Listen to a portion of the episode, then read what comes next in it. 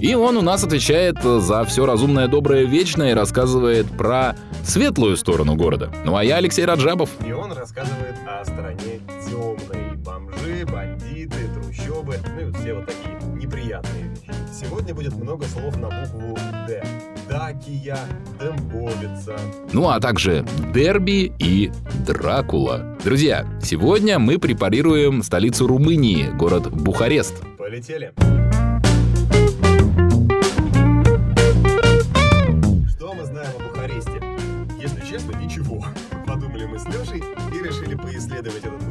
уже самостоятельно. Не, ну ты давай не обобщай, это ты ничего не знал. Я был худо-бедно в курсе. Ты в курсе был, где бар? Говоришь, как, как будто это какое-то не совсем ценное знание в твоих глазах. Не, ну, впрочем, конечно, смешное для русского уха слово «Бухарест». Ты знаешь, как, как Сенегал примерно. Ну, типа, каждый из нас хоть иногда на Бухарест. Но мы тут собрались за тем, чтобы перестать поясничать и раскопать, как же так вышло и что же это значит. Сашенька, у вас как с этимологией Бухареста? Все хорошо с этимологией. По легенде, горах был старец по имени. Подожди, по имени или по роду занятий? Нет, именно по имени. Довольно популярное прозвище в те краях и в те времена. Но на самом деле этот Бухур, старец или нет, был пастухом, а может и принцем. Другие уверены, что он был обычным охотником, а третьи утверждают, что никем как бандитом тот Бухур и быть не мог. Правда, есть люди, утверждающие, что он был рыбаком из небольшой деревни. А еще его, говорят, в Химках видали, деревянными матрешками. Ага, ага, матрешками, да. Там немножко не так цитата была. То есть количество профессий в легенде вопросов. Но если серьезно, то никто толком не знает, кто основал Бухарест. Сам завелся от сырости. Есть у них слово «букурье» — счастье. Может, с этим связано. Может, от названия местного народа — Бани-Курье. Одно известно наверняка. Город построили в 1459 году. Ну, вернее, тоже как. Это его первое упоминание. Он как бы уже был, а до этого... Да, без понятия. Люблю историю. Точная наука. Слушай, ну твои любимые римляне про какое-то народонаселение, обитавшее в этих местах, прекрасно знали. Область э, тогда называлась Дакия, и населяли ее, собственно, даки. И они э, предпочитали с Римом не воевать, а торговать. Где-то уже в первом веке нашей эры реально начались разговоры о том, чтобы эту область как-то поработить. А до этого римляне себе стояли на Дунае, оттуда кулачком грозили, но как-то предпочитали не связываться. И, собственно, свой вот какой-то такой буферный, приграничный статус э, нынешняя Румыния сохраняла еще очень долго.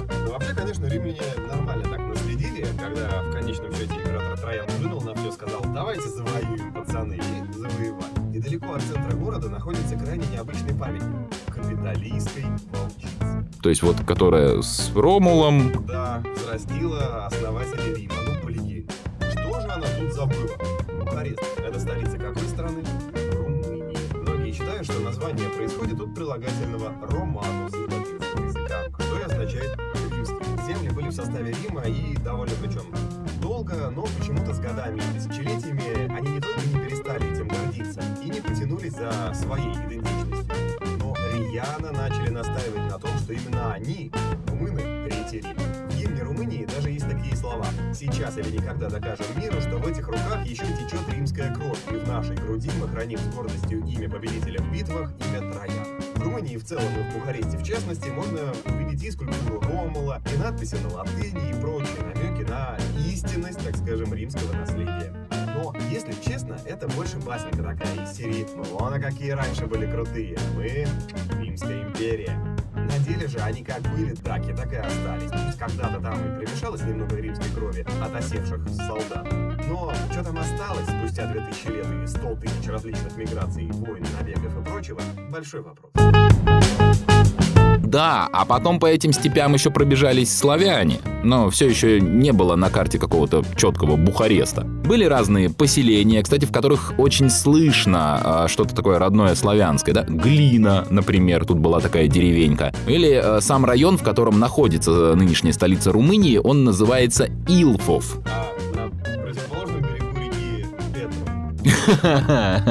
Не примажешься. Просто Илфов э, филологи возводят к славянскому корню, родственному слову альха. Вот только римляне, даки, славяне ушли, а турки пришли.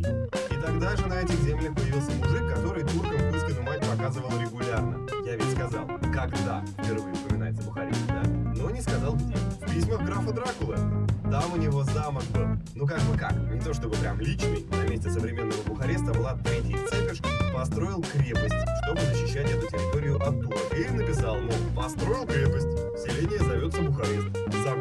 только 95 из 113 дворов. Очень нравится. Уютно.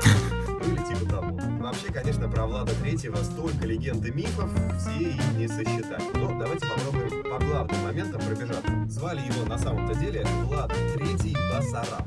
Басарабы — это династия местных князей, из которых он, собственно, и происходил. А Цепиш и Дракула — это исключительно кличка. Цепиш в переводе означает «колосажатель». И так Влада прозвали турки.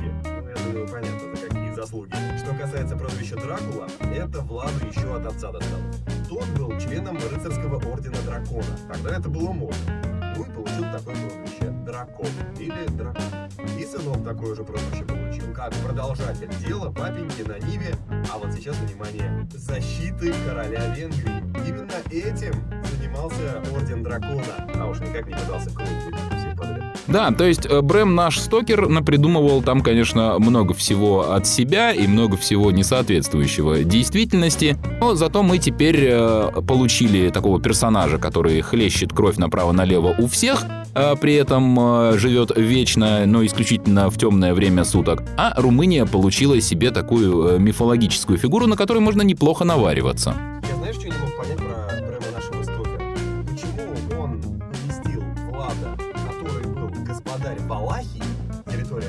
Которая, кстати, в 19 веке даже успела побыть протекторатом России.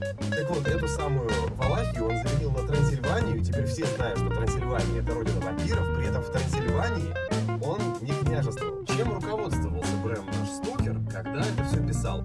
Замков того самого Дракулы множество. Каждый хочет урвать кусок популярности уже теперь такого бренда, да, Дракулы. Самый известный кандидат на звание главной резиденции Цепиш – это замок под названием Бран. С него стокер и писал свой роман. С Владом этот замок практически не связан. Он ночевал там пару раз, но не то чтобы это был его дом родной. Так, красивая легенда. Он находится в Трансильвании. Говорят, во время турецкого плена пару дней его там держали, не больше. Короче, какая-то каша получилась. Мешанина из всего, что там в регионе было, а черт тебя знает, что там у них в этой самой Румынии в 15 веке происходило. Как-то так. В общем, резюмируя, единственное, что нужно знать про Влада Цепиша, который сын дракона, ну то бишь Дракула, это то, что на него наговаривают просто безбожно. Делить все легенды, даже те, которые не про вампиризм, а про его военную удаль, нужно не то что на 10, а сразу на 100. На каждого реально убитого им противника приходится 99 выдуманных. И тогда вот так номер. Окажется, что ничуть он был не страшнее всех остальных правителей тех веков. Половину слухов распускали турки, вторую половину его какие-нибудь местные противники. Я, конечно, не скажу, что Владик был милейшим парнем. Но кровь он точно не пил, и подчиненные его так и вовсе любили. А вот уже после его смерти, да-да, Дракула смертен. Турки город взяли и даже как-то раз его спалили дотла. Ну, пришлось отстраивать заново.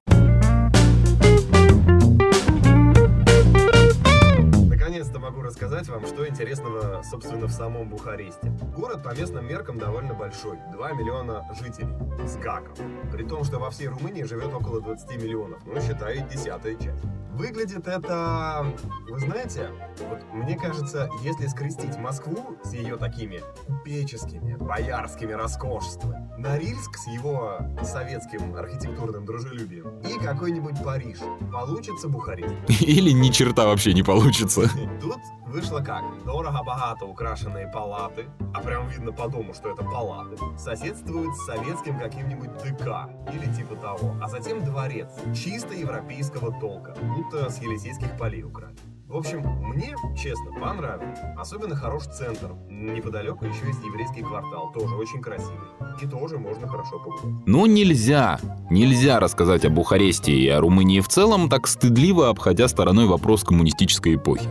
А дело было так. Войну Румыния встретила, радостно поддержав тех, кого поддерживать не стоило. Освобождали город аж до августа 44-го, и коммунисты в этот момент по большому счету курили бамбук. Но потом оказалось, что пришло их время, и вот тут уже вскоре на горизонте появился печально известный Николай Чаушеску. Я не буду тут рассуждать о его значении, а поговорим о городе, который он основательно перестроил. Центр Бухареста перекроили. Нафиг нам церкви-дворцы, даешь спорткомплексы, даешь помпезные отели, огромные универсамы. Насчет центра, кстати, вспомнил. В старом городе, как ни удивительно, был княжеский двор. От него самого, правда, мало что осталось, но сейчас это офигенный музей Дракулы под открытым небом из серии «Ожидание реальности». Колы торчат вот так вот редком. Наоборот, вот думаете, Влад пил кровь младенцев из черепов рабов? Я. И вот почему представлено там и не экспозиция. Или, по крайней мере, что-то рассказано, фотки показаны, все в таком духе. Как оно выглядело раньше, можно в сельском музее посмотреть. Звучит так себе, я согласен, сельский музей. Но в нем со всей страны собрано около 300 крестьянских домов, наглядно показывающих, что там и как было у обычных ребят, населявших эти земли. Между прочим, в 90-е музей даже получил а, премию как один из лучших музеев мира. Кстати, центр Бухареста и прилегающие к нему земли нехило так разворотило землетрясением в 1977 году. Чтобы вы понимали, бабахнуло тут так, что толчки уловили даже в Ленинграде, вот только представьте. Полторы тысячи человек этот катаклизм отправил на тот свет, три десятка зданий в городе сложились как карточные домики, ущерб на полтора миллиарда долларов, и это по тогдашним расценкам. Собственно, здания эти были в основном, понятное дело, многоэтажные, а таковые стали строить в Бухаресте либо незадолго до войны, либо сразу после. Ну то бишь по факту развалился к чертовой матери именно новый город, а не древний. Интересная деталь, среди развалин, среди груд бетона после землетрясения был в частности обнаружен ботинок, вмурованный в бетонную плиту. Такая минутка крепоты на систему в таун, ребятки.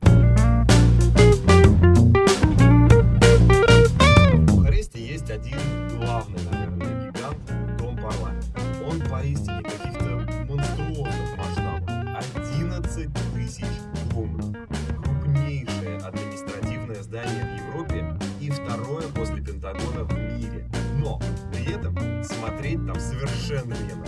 Обычный здоровяк такой, чем-то похожий на здание МГУ, только без шпиля и чуть жирнее. Плотнее, что ли, кирпичик Не знаю, как по мне, культурные ценности вообще никак делать нечего. Лучше прогуляться по центральной части города, без особой цели, потому что там много, знаете, таких маленьких и совершенно очаровательных моментов, которые в отдельности не заслуживают упоминания, но общее впечатление целое всегда есть нечто большее, чем простая сумма и вычислить. Миниатюрная церковь в Ставрополе совершенно неожиданно появляется среди современных домов. От нее два шага пройдешь, там будет Картурешский карусель, карусель свет. Огромный и очень красивый книжный магазин. И вот все это по отдельности, конечно, не сильно впечатляет, но вместе создает атмосферу уникального, стремительно развивающегося и крайне перспективного города. Ну, а на окраинах... Ой, на окраинах все как я люблю. Есть там такое чудесное место, оно зовется Ферентарь. И тут живут не просто ребята попроще, тут живут цыгане попроще. О месте, где живут непростые цыгане, мы поговорим чуть позже, пока начнем обзорную отсюда. Если вы смелые, ловкие, умелые и вас джунгли зовут, начните проверку своих качеств именно с э, Ферентаря. На первый взгляд вам кое-что покажется родным и привычным пятиэтажечки. Как положено, целый район наших любимых хрущевок, вот только максимально гаже обычного. О суровости этого места можно судить по одной детали. Тут стараются поставить решетки даже на окна третьего этажа. Паркур популярен у них там? Ниже поставить обязательно, но лучше и на третьем перестраховаться. Мусорные кучи валяются прямо под окнами. Наркоманы и наркоторговцы — это зачастую, кстати, одно и то же лицо, и их тут порядочное количество. Изначально эти дома были общагами для пролетариата. Но после того, как социализм иссяк, пролетариат превратился в люмпинов, у которых очень несложно отжать жилплощадь и вселиться туда на птичьих правах, только навсегда. Так Ферентарь стал истинным, настоящим таким каноничным гетто. Живет этот район от одной генеральной уборки до другой. Причем город устраивает эти уборки за собственный счет, а потому случаются они нечасто. Ну слушай, Ферентарь, да,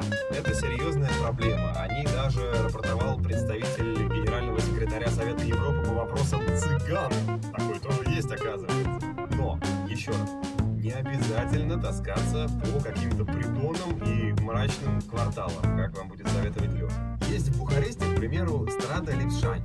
Лейпцигская улица.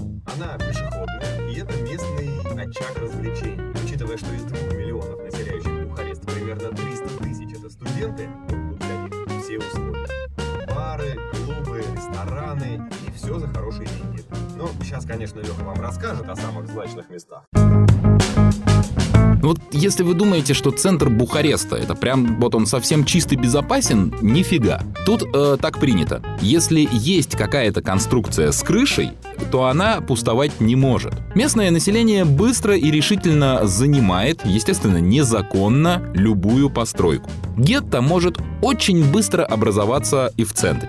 Два квартала от туристических троп, здрасте, приехали. Какой-то самострой, какие-то заброшки, в которых уже кто-то ведет хозяйство собственное, живет там. Причем заморочиться хотя бы входной дверью особо ни у кого желания нет. Во-первых, брать у хозяев дома все равно нечего. Ну и кто полезет в это жилище? Какой вменяемый человек? Это знаешь, как в э, том фильме, типа, а кто отважится грабить двух черных парней, которые сидят в машине дешевле, чем твоя рубашка? Или есть другая фишка, тоже в центре. Тупо во дворе, натурально из говна и палок, ну то там из картонных коробок, ящиков и прочего, сооружаются лачуги, и в них нормально так обитают человеки. Не один какой-нибудь там отшельник-бомж, а целая коммуна образуется. И там много пустырей в центре, они как бы во дворах, ну, ты заходишь в арку помпезного какого-то дома и попадаешь в другой мир. Я обожаю Бухарест.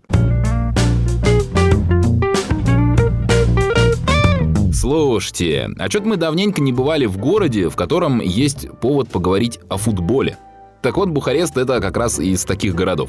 Вот за что я обожаю Восточную Европу, так это за живой дух старой и такой весьма суровой школы. Местное бухарестское вечное дерби, то бишь противостояние Стяуа и Динамо, это, конечно, не аналогичное увеселение из Белграда, но тоже ничего такое. Здесь оно действительно началось не вчера, но, как это часто бывает, раньше было лучше. Сразу по двум причинам. Во-первых, тогда именно эти команды реально доминировали в румынском футболе, а во-вторых, э, с тех самых пор Стяуа развалилась, от нее осталось одно название. И нынче вот это название барахтается в каких-то темных глубинах. А то, что играет в высшей лиге, это аббревиатура ФКСБ. Ну то есть с намеком на старую добрую Стяуа Бухарест. Там какие-то суды, разборки, права на бренд, всех пересажали за всякие постперестроечные махинации. В общем, все развалили и переделали. Но на желании бравых парней начистить друг другу морды этот факт никак не сказался. Более того, раз уж теперь две стяуа, тру и не тру, то, стало быть, у них теперь в два раза больше возможностей побиться. Как удобно, да? Вместе со Стяуа в четвертый дивизион сослали еще и бухарестский «Рапид», так что у них теперь два вечных дерби, одно из которых грохочет откуда-то из жутких глубин. Ну, вообще-то тут есть из-за чего расколоться и расстроиться. Стяуа, тут главное вот сейчас не запутаться. Именно та, которая историческая, которую за долги расформировали и сослали в подвал, они вообще-то выигрывали Кубок Чемпионов. Это типа тогдашний аналог сегодняшней Лиги Чемпионов УЕФА, главного футбольного первенства, ну, по крайней мере, Старого Света. Дело было в 86 году. Как так случилось, до сих пор толком никто не понимает. За всю историю европейского футбола только два клуба из Восточного блока выигрывали этот трофей. Сперва Стяуа, которая еще разок, э, уже в финале, правда, умудрится проиграть тремя годами позже. А в 91-м, под треск разваливающейся Югославии, белградская Цервена Звезда также одержит верх. Но вот в 86-м Стяуа пошла по не самой сложной сетке и до самого финала какого-то грозного соперника так и не встретила. А вот в финале, друг мой, была твоя любимая Барселона. Да, и это был ну, какой-то совершенно идиотский финал с э, идиотской серией пенальти. Ну, сам факт. Бухарестский клуб выстоял в основное и в дополнительное время тоже по нулям. Потом в серии пенальти совершенно немыслимое случилось. Вратарь Барса отбил два удара, казалось бы, да? Нифига, маловато будет, сказал вратарь Стяува дудакам. И отбил четыре пенальти подряд. Он таким образом попал в книгу рекордов Гиннесса, между прочим. Ну и вся страна, кроме динамовской части столицы, стояла на ушах. В Румынии начался настоящий футбольный бунт. Собственно, те ребята, которые на рубеже веков составят последнее, более-менее интересное поколение сборной Румынии, это вот как раз те, кто влюбился в футбол, глядя на те успехи. Однако долго продержаться на футбольных подвигах одного клуба вся коммунистическая система не смогла, ну а вместе с ней рухнуло все хорошее, что удалось построить, в том числе и Стяуа. А прикол вот какой. На сегодняшний день из 16 президентов высшей лиги Румынии только двое не сидели в тюрьме. Причем местные эксперты задумчиво добавляют «пока не сидели». Фанатье, особенно фанатье крупных и древних и статусных клубов, от этих людей и от их делишек порядком устало. И по большому счету не расстроилась от всех этих погружений в четвертые, там, 44-е лиги. Типа, да, мы теперь не выиграем Кубок Европейских чемпионов, но зато это наше, это футбол, а не ваш темный бизнес для отмывания денег. И даже старое поколение ультрас усматривает в этом некий воспитательный момент, между прочим. Мол, мы тут э, беснуемся, там, жжем пиротехнику, морды бьем, да, но тем самым мы показываем подрастающему поколению, что есть истинная верность и преданность. А то у них вообще, мол, типа, никаких моральных устоев не осталось.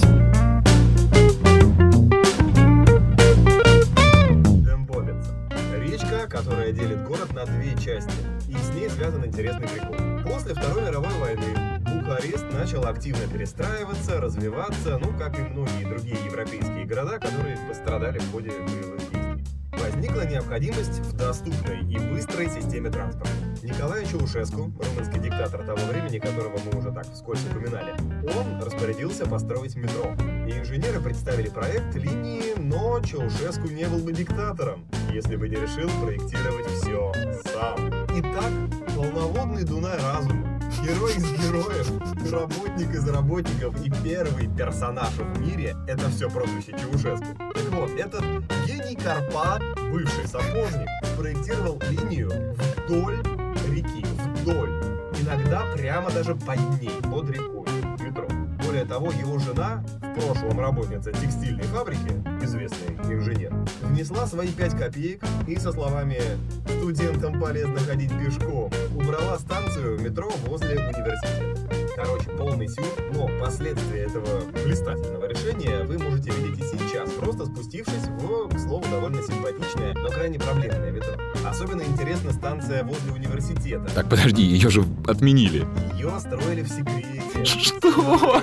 Что отменять ее тупое решение, и она все равно нужна. Если не сейчас, то чуть позже. Какой бардак. Посмотреть на станцию тайную на эту можно и сразу будет заметно. Она меньше других. Ее по бумагам строили как простой тоннель. Называется Пьяца Романе. Да, кстати, о реке, ну, а вернее не о самой реке, а о переправах через нее. Через Дембовец. Да, есть в Бухаресте мост бедняков. Э, Прям так и называется. Поверьте мне, просто, ну, вы не хотите слышать, как я коверкаю этот прекрасный мелодичный язык. Возле этого моста еще в 18 веке стали кучковаться нищие попрошайки. Они же обычно под мостом были.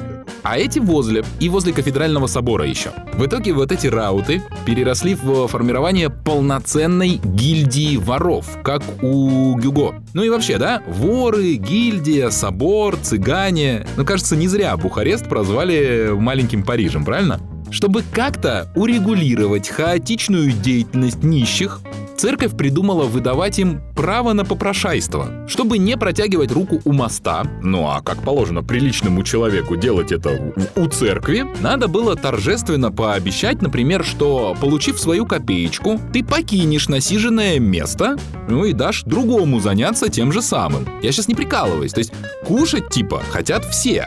Ну и давай тогда не только о тех, кто ест, но и о том, что эти люди едят.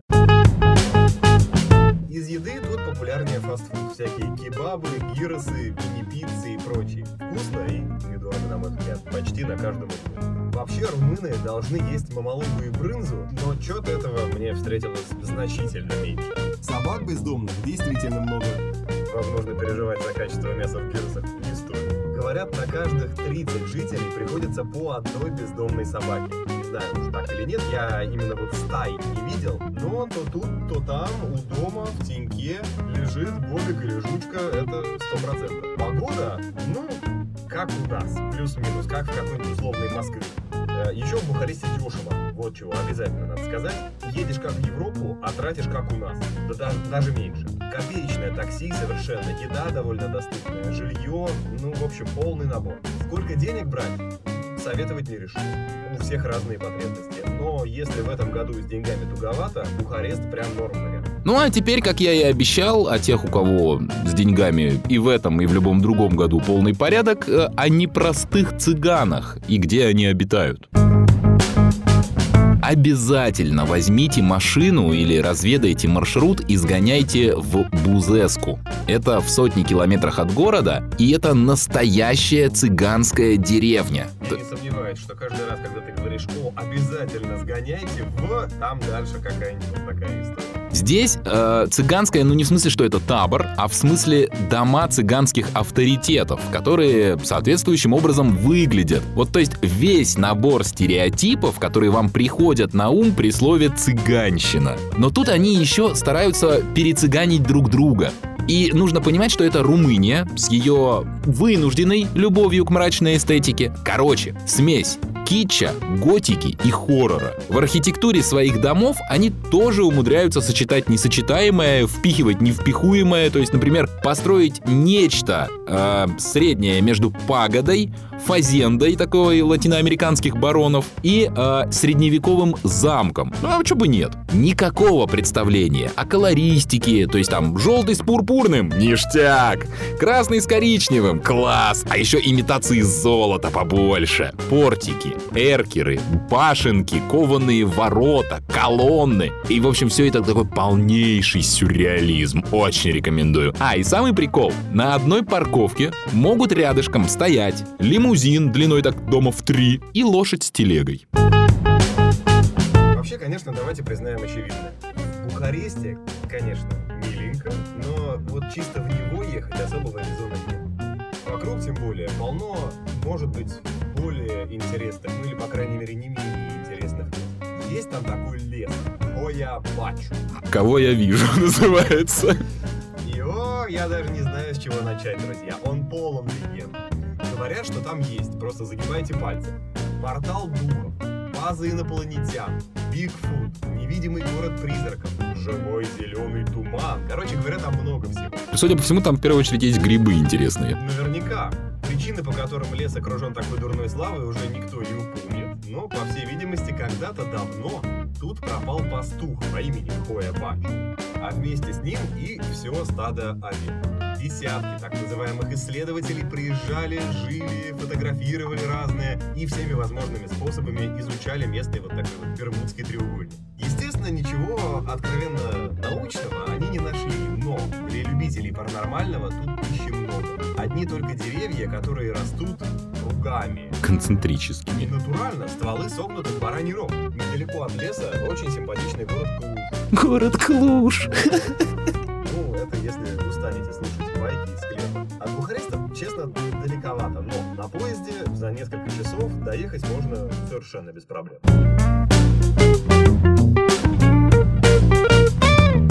А теперь, как и водится, в концовочке у нас про кино. Слушайте, в Бухаресте кино долгое время было, ну, либо не очень выдающимся, либо, как мне кажется, по крайней мере, не очень привлекательная эта площадка для съемки фильма. Чаушеску лично снимал, как водится. К счастью, нет. Но преимущественно все румынские фильмы это довольно такие, знаете, серьезные, напоминающие, наверное, французские фильмы 80-х, э, картины о жизни. Я бы даже рискнул предположить, что это авторское. Не очень хорошо в нем понимаю. Есть много разных, которые можно посмотреть, и я уверен, что Леша их вам сейчас назовет, просто потому что, ну, они не очень э, приятное ощущение оставляют, что ли. Из таких, оставляющих не самое приятное впечатление, гляньте картину «Дети подземелья», или еще можно встретить с переводом «Детское подземелье». Фильмец, э, быть может, несколько устарел, он из самого начала нулевых, с тех пор ситуация все же стала лучше, но в общем и целом это документальная картина о бухарестских беспризорниках, очень и очень колоритная, и оставляет, да, действительно такие тяжелые чувства. Гнетущее, да, впечатление. Ну а вообще столицу Румынии любили и любят до сих пор снимать э, в кино, понятное дело, уже после падения железного занавеса, когда иностранные киноделы добрались до этих земель. Ну и понятно, да, там вампирская тематика никогда не умрет, Ну, а она такая, знаешь, она может сниматься, в принципе, где угодно. Кто там разберет этот замок, от этого отличишь. Я вон на западе Украины был, там замечательные замки есть. Снимай не хочу. Ну вот здесь сняли, например, э, «Кровь и шоколад». Может быть, не ахти какое событие с точки зрения киноискусства, но привлекательные пейзажи Бухареста, да, присутствуют. Вот такой вот он, румынский Бухарест. Дай бог там и встретимся. Пока же мы с Сашей говорим вам спасибо, рекомендуем подписываться на нас в социальных сетях и пользоваться всеми возможными площадками, чтобы нас послушать. Ну а в следующий раз мы с Лешей разберем какой-нибудь еще город. Пока же, как говорят в Румынии, норок, то есть удачи.